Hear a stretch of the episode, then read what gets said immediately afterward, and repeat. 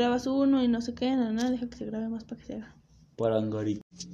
Hola, buenas tardes. Hoy te voy a hablar acerca de cuáles fueron los costos sociales y políticos del desarrollo económico durante el porfiriato. El porfiriato fue un periodo que provocó grandes desigualdades entre la población mexicana y generó estabilidad económica y política, al costo de la concentración de las riquezas en un pequeño grupo y la superación de numerosas libertades civiles. Para seguir estimando la producción agrícola e industrial, los trabajadores del campo en las haciendas y los obreros de las fábricas eran objetos de explotación, lo cual motivó que ambos sectores buscaran mejorar sus condiciones laborales. El porfiriato o porfirismo es el periodo de 34 años en el que el ejercicio del poder en México estuvo bajo el control de Porfirio Díaz. Este periodo fue desde 1876 a mayo de 1911. Su proyecto se materializó con la explotación de diversos productos para apoyar la obtención de propiedades. El gobierno implementó las leyes de deslinde y la colonización que pretendía vender los terrenos.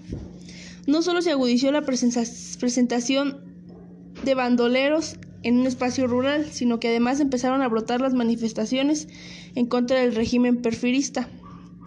Esas protestas nacieron al interior de las fábricas que denotaban el desarrollo industrial, pues la explotación del proletariado era extrema.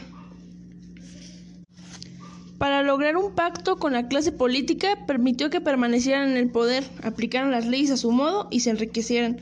A cambio, los políticos ofrecían lealtad y apoyo. Esta situación provocó que la clase media no se sintiera políticamente representados o respetados y sus derechos fueran suprimidos. Así que en conclusión, el hecho de querer incrementar la producción le costó a Porfirio Díaz y a la clase alta manifestaciones y protestas por parte de todos sus trabajadores.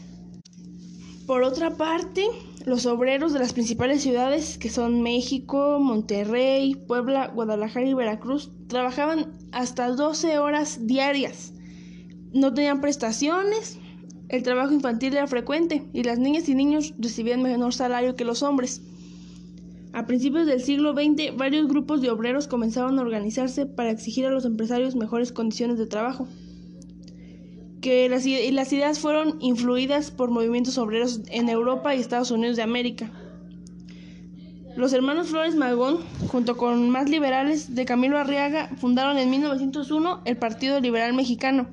Por medio de sus periódicos difundían sus ideas y propuestas encaminadas a promover mejores condiciones de vida y de trabajo para todos los obreros.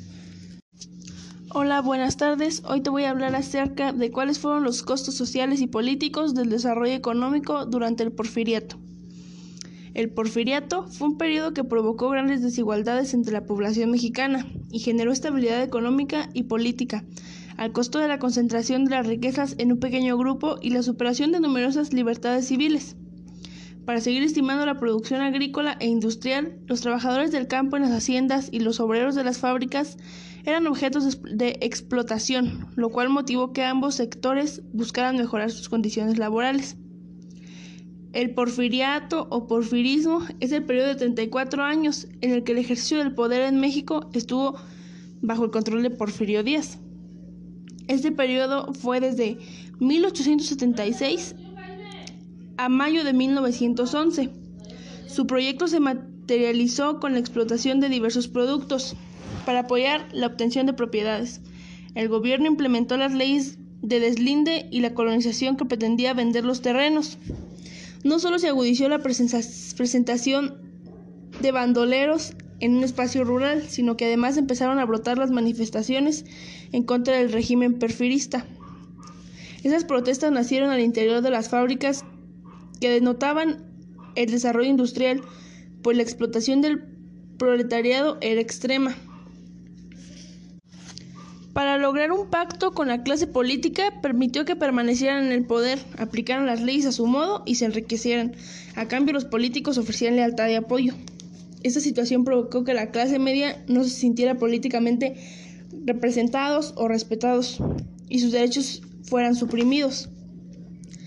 Así que en conclusión, el hecho de querer incrementar la producción le costó a Porfirio Díaz y a la clase alta manifestaciones y protestas por parte de todos sus trabajadores.